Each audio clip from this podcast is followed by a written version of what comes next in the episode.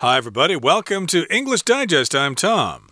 Hi, I'm Stephanie. We're continuing with our literature unit for the month of May, and the uh, book we're talking about is entitled The Art of Being Normal. And this book is a work of fiction uh, for young readers, I believe, and it's all about uh, things that have to do with transgender issues. Okay, transgender means you identify with a different gender to what you were born with. Yeah, David Piper is the protagonist.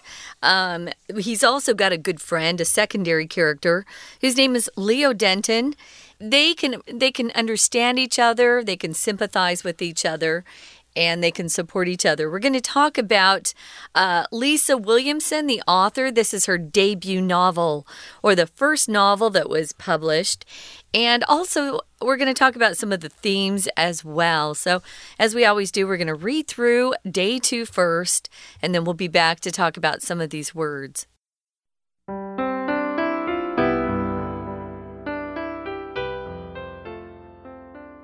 Lisa Williamson's debut novel, the Art of Being Normal is a significant story of love, support, and friendship, and one of the few young adult books to feature transgender protagonists. The inspiration for this touching story of self realization came to Williamson while she was working as an administrator at London's Gender Identity Development Service, GIDS, which provides counseling and support to young people who are struggling with the development of their gender identity. Noticing that there was an extraordinary lack of first person transgender narratives in young adult literature, she set out to tell a story that could speak to young people like those who visited the center. The term transgender describes people whose gender identity does not match the gender they were assigned at birth ignorance and a lack of education about transgender issues mean that most transgender people feel uncomfortable or unsafe expressing their true selves. In a 2019 survey of LGBTQ people in the UK, only 5% of young transgender people responded that they felt very comfortable in their own skin. While exploring some of the universal challenges faced by adolescents, the Art of Being Normal endeavors to share two personal stories of growth and development that are seldom touched upon in young adult literature. In choosing two very different young people as her protagonists, Williamson also explains that there is no single transgender experience. Where Kate experiences acceptance, Leo is rejected. Where Leo shows confidence, Kate is apprehensive. Ultimately, though, it is steadfast mutual support that carries the pair through to the book's ending. Normal might be a stupid concept, as Leo asserts in the book, but friendship is everything.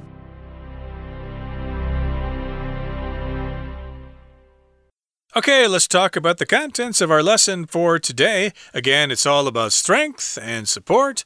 And especially, it's about transgender pride in our featured work of literature entitled The Art of Being Normal. Now, the author of this novel is a woman by the name of Lisa Williamson. This is her debut novel, The Art of Being Normal. It's her first novel.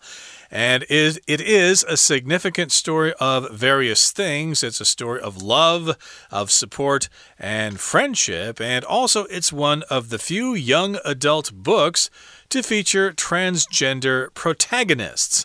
Okay, so most young readers' books or young adult books have protagonists that are, I guess, normal. Okay, you got a boy, you got a girl, or whatever. You uh, seldom see the protagonist as being someone who is transgender. In other words, someone who feels they're a different gender uh, from what they were born with. Now, a protagonist, of course, is the main character of a novel, the character or characters that the action kind of centers around.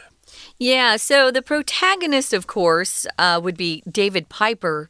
And I was calling Leo Denton the secondary character, but um, together they're both considered protagonists or major figures or prominent figures in this particular book. So they're the ones that we really follow closely. It's really their story. So, Lisa Williamson uh, wrote The Art of Being Normal, and it's her debut novel. As Tom said, it's her first uh, publication. And it's uh, a story of love, support, and friendship. So we've got the inspiration for this touching story of self realization. Um, if you have inspiration for something, it just means you get the idea from something. So, this inspiration, or the inspiration Lisa had to uh, pen this novel or write this book, um, came as she was working as an administrator of London's Gender Identity Development Service, or a social group that actually counseled uh, these transgender folks, especially to the young folks, uh, these adolescents. If you're an adolescent, that's that period of life where you're transitioning from child to adult. And it's hard for everyone, but it would be particularly difficult for someone who was assigned uh, their gender at birth. Maybe they were assigned as a boy. They were born biologically as a boy, but they felt uh, inside as a girl or vice versa, both ways. So, um, if you talk about self realization, it's just um, describing um, a, a period of time that you go through where you figure out who you really are. And to be honest, um, it's difficult for for anybody going through junior high and high school to figure out who they are and to feel confident and secure. Everybody is sort of insecure. They don't know who they are or what they what they want to become. And, but it's particularly difficult for this group of folks who actually um, identify with a different gender than they were assigned at birth. Yes, that's just one aspect of self realization. Uh, your gender, if you're a transgender person, you're going to have this problem with self realization. But as Stephanie said, we all experience this. Gee, who am I in this world? What kind of job should I get? What should I study in university? Am I a social person or am I kind of shy or whatever? Yes, we're constantly asking ourselves these questions. And here, uh, Lisa Williamson was working at London's Gender Gender Identity Development Service as an administrator, and that's where she got the inspiration for this novel when uh, helping those young people who were struggling with the development of their gender identity. So, such people, such young people, would come to this place uh, to get some counseling, and uh, therefore she got some ideas for this novel. Now, counseling just means you talk to somebody about something that's bothering you or some difficulty you're having in your life. Uh, they help listen to you. They they mainly listen to you, but uh, they kind of help you figure out what you need to do and to help you feel better and to offer some advice to you and to tell you uh, maybe some people that you could talk to or introduce you to other people who have the same problem, etc., etc. etc. That's what a counselor does. So um, they provide counseling, or uh, as Tom said, they listen and then they offer some advice to people. And these are young people who are struggling with the development of their gender identity. Noticing that there was an extraordinary lack of first person transgender narratives in young adult literature, she set out to tell a story that could speak to young people like those who visited the center where she worked. Now, if you're talking about uh, uh, first person narratives, it just means stories that come from the person actually involved. So, your first person narrator or first person narra narration in a book would be someone who is in the novel, but they tell the story from their own perspective. It's not somebody else talking about them, they are telling the story directly. So, a narrative is just a story. It could be um, a story in a book, or it could be uh, nowadays we're hearing a lot of narratives in the news. Sometimes our media wants us to believe a certain viewpoint, and so they try to tell the story that they want people to believe. Um, whereas uh, maybe there's another narrative that you're hearing someplace else. So it's just a, a connected events that um, you know people put together and decide uh, how you know, something is unfolding. So, yeah, there weren't a lot of uh, books out there, or at least novels, or even uh, biographies or autobiographies written by people who were transgender. So she thought, hmm there's sort of um, a you know a, a place in the market where I could write something that would help transgender kids uh, going through their puberty years or this year of as adolescents. I could help them that way. So that's what she set out to do is tell a story that these transgender young people could relate to. To set out just means you're starting a new project or a new adventure and you set out to do something just means you start something that you hope will one day be successful. Right, so she began to tell this story, and she hoped that this story could speak to young people like those who visited the center. So, yes, if you uh, have issues being a transgender person, this might be a good novel to read, and it will help you with your own self realization. Okay, that brings us to the end of the first part of our lesson for today. It's time now to listen to our Chinese teacher. 大家好，我是派老师。我们今天延续前一天所讲解的课程，五月份杂志 Unit Fourteen Strength Support and Transgender Pride in the Art of Being Normal。对不起，我不正常。什么才是正常？第二天的课文介绍作者 Lisa Williamson 的背景，介绍他为何创作《The Art of Being Normal》这本小说。我们一起来看这几段的学习重点。第一段，请看到第一句最后一个逗点之后，and one of the few young adult books to feature transgender protagonists 这个句子，我们要看到的是 feature 这个及物动词，在这个句子里，它指的是以谁为主角。在介绍电影的文章里，很常看到这个动词，比方说《Pretty Woman》，a romantic comedy that premiered in 1997, features Julia Roberts and Richard Gere。《 麻雀变凤凰》这部浪漫喜剧片在一九九七年上映，由茱莉亚·罗伯兹和理查·吉尔主演。Feature 也有以什么什么什么为主要特色，以什么什么什么为卖点的意思。比方说，Apple products feature a minimalist design，苹果的产品以设计简约为卖点。请看到第一段最后一个句子，从 noticing 开始。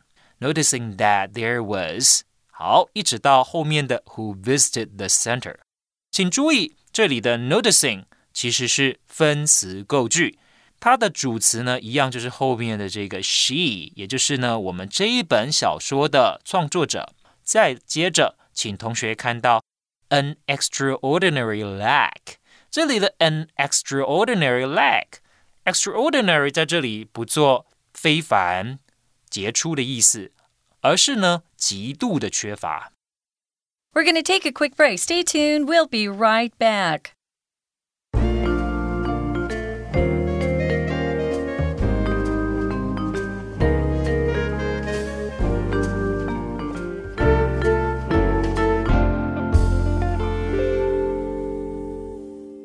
Welcome back, everybody. We're going to continue talking about the novel The Art of Being Normal. How to be normal, or at least how to not be normal. Again, this is a novel by Lisa Williamson, and it's all about being a transgender person. So remember, she worked in this Gender Identity Development Service in London, which provided counseling for young people who were struggling with their gender identity. So she got some ideas and she set out. She began to tell a story that could speak to young people like those who came to the center. Now, again, to set out, we did mention that uh, that means to begin to do something.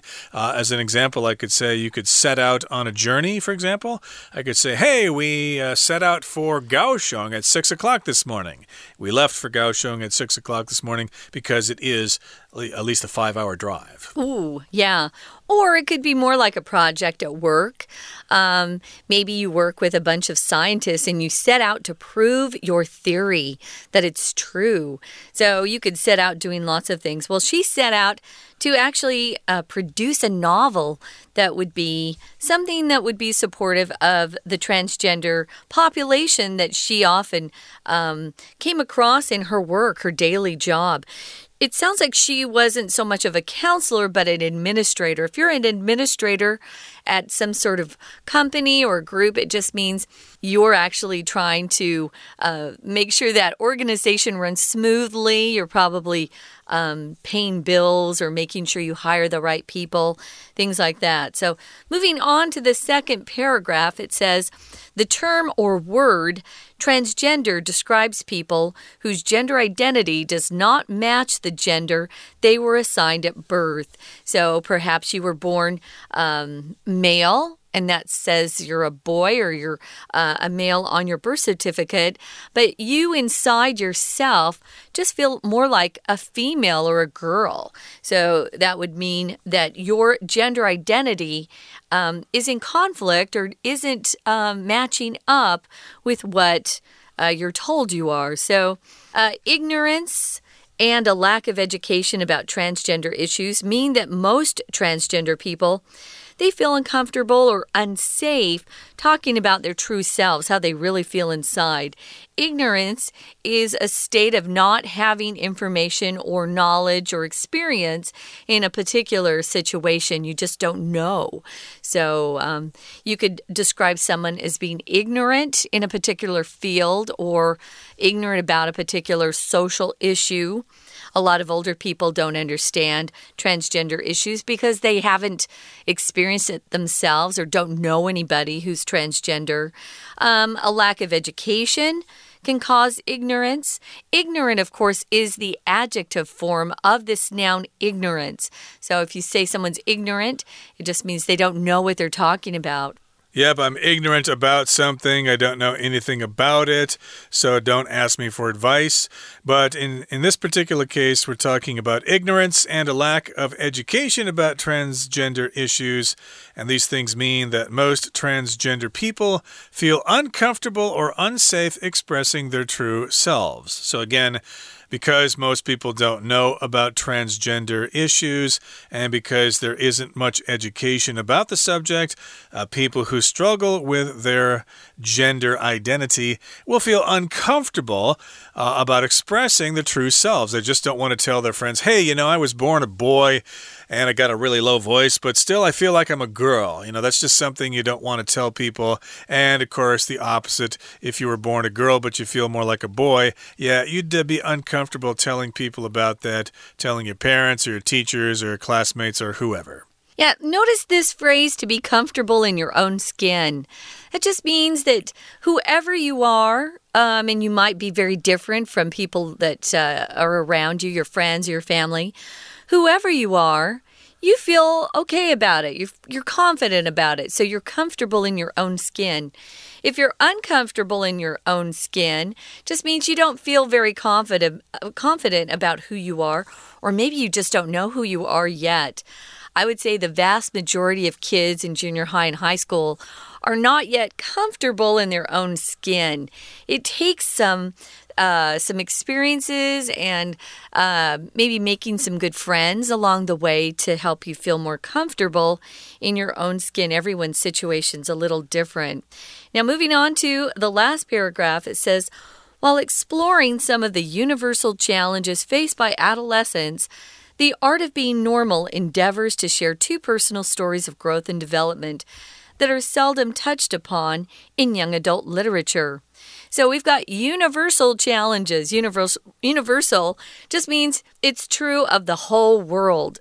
There are some challenges that everyone faces when they're going through adolescence which is that period of time again where you change from a child into a young adult. Universal means it affects everybody, or it's done by everyone in the world, or um, not just by one particular group. Everybody understands what some of those universal challenges are. Uh, it's probably just feeling like you're you're attractive. Maybe you feel ugly when you're in junior high and high school. It takes a while to really grow into who you are and feeling confident and comfortable with yourself. Very few kids, even in high school, feel confident, truly confident. They pretend sometimes. Indeed. So, yeah, it's before you're an adult, you're an adolescent. And of course, this book endeavors or tries or attempts to share two personal stories of growth and development that are seldom touched upon in young adult literature. So, yeah, to endeavor just means to try to do something, to take an effort, to make an effort in order to do something. So, again, this novel tries to share these two stories, which are about growth and development. But uh, these kinds of stories are not really touched upon in adult literature very often. So, to touch upon something or to touch on something just means to actually deal with that subject, to say something about it. To mention it, yeah. So, yeah, um, you'll often see the phrase, um, good luck in all your future endeavors. Uh, maybe you're you know, partying with some friends or colleagues and they're moving, you won't see them for a while. That's a common, you know, kind of a good luck phrase. Good luck in all your future endeavors or whatever you try in the future. We hope you're successful. So, yeah, she does kind of focus her attention onto very personal and special stories of growth and development that usually aren't seen in young adult literature. I think we're going to see more and more. Now, in choosing these two very different young people as her protagonists or the main um, the main characters in her novel, uh, Williamson also explains that there is no single transgender experience. I think you could say there's no single uh, adolescent experience. Everyone has a different experience. I had different experiences than my own brothers and sisters. So we know that everyone's experience is different. So it's kind of nice to share our experiences with each other. Now, um, Kate.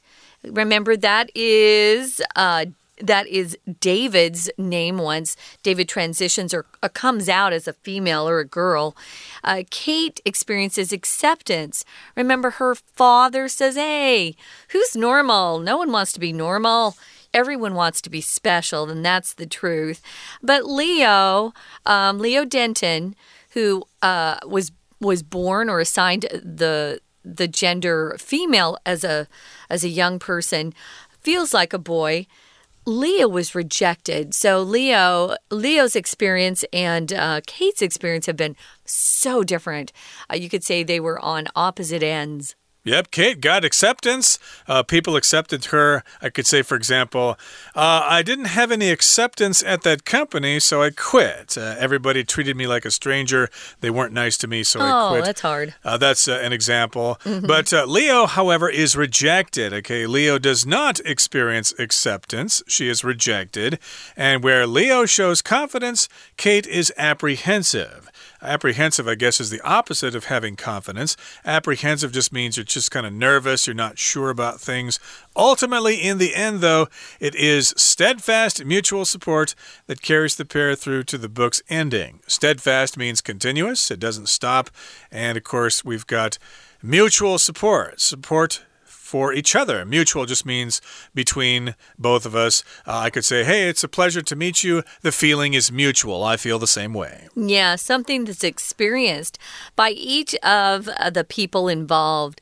So, yeah, uh, their experience was very different, uh, but they support each other, which is great. Everyone needs a good friend, at least a, one good friend in this life, and that carries the pair through to the book's ending.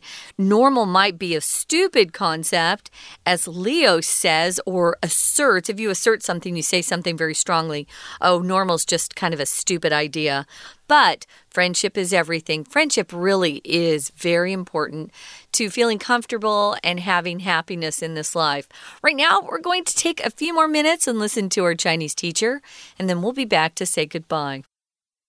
课文在第二段界定了 transgender 跨性别，也透过数据让我们了解到跨性别者普遍上都承受了重大的性别认同压力。我们接着看第二段学习重点，请看到第一个句子 the term transgender describes people whose gender identity does not match the gender they were assigned at birth。 这个句子有点复杂，我们一步步拆解来看。第一步，先看 assign 这个及物动词的用法，和 give 一样，后面要接两个受词，意思是把什么东西指派给某某人。比方说，The teacher assigned a new task to me。The teacher assigned me a new task. Assign 在这篇文章里则是指定。Leo was assigned the gender of female at birth. Leo 出生的时候被指定为女性。我们回到句子来看，assign 后面还少一个受词，就是 they 前面的 gender。从 match 之后，这部分名词词组的意思是他们出生时被指定的性别。第二步，请看 whose 关系代名词所有格，代表前面的名词 people 这些人，再加上所有格。意思是这些人的。These people's gender identity does not match the gender which they were assigned at birth。这些人的性别认同并不符合他们出生时受到指定的性别。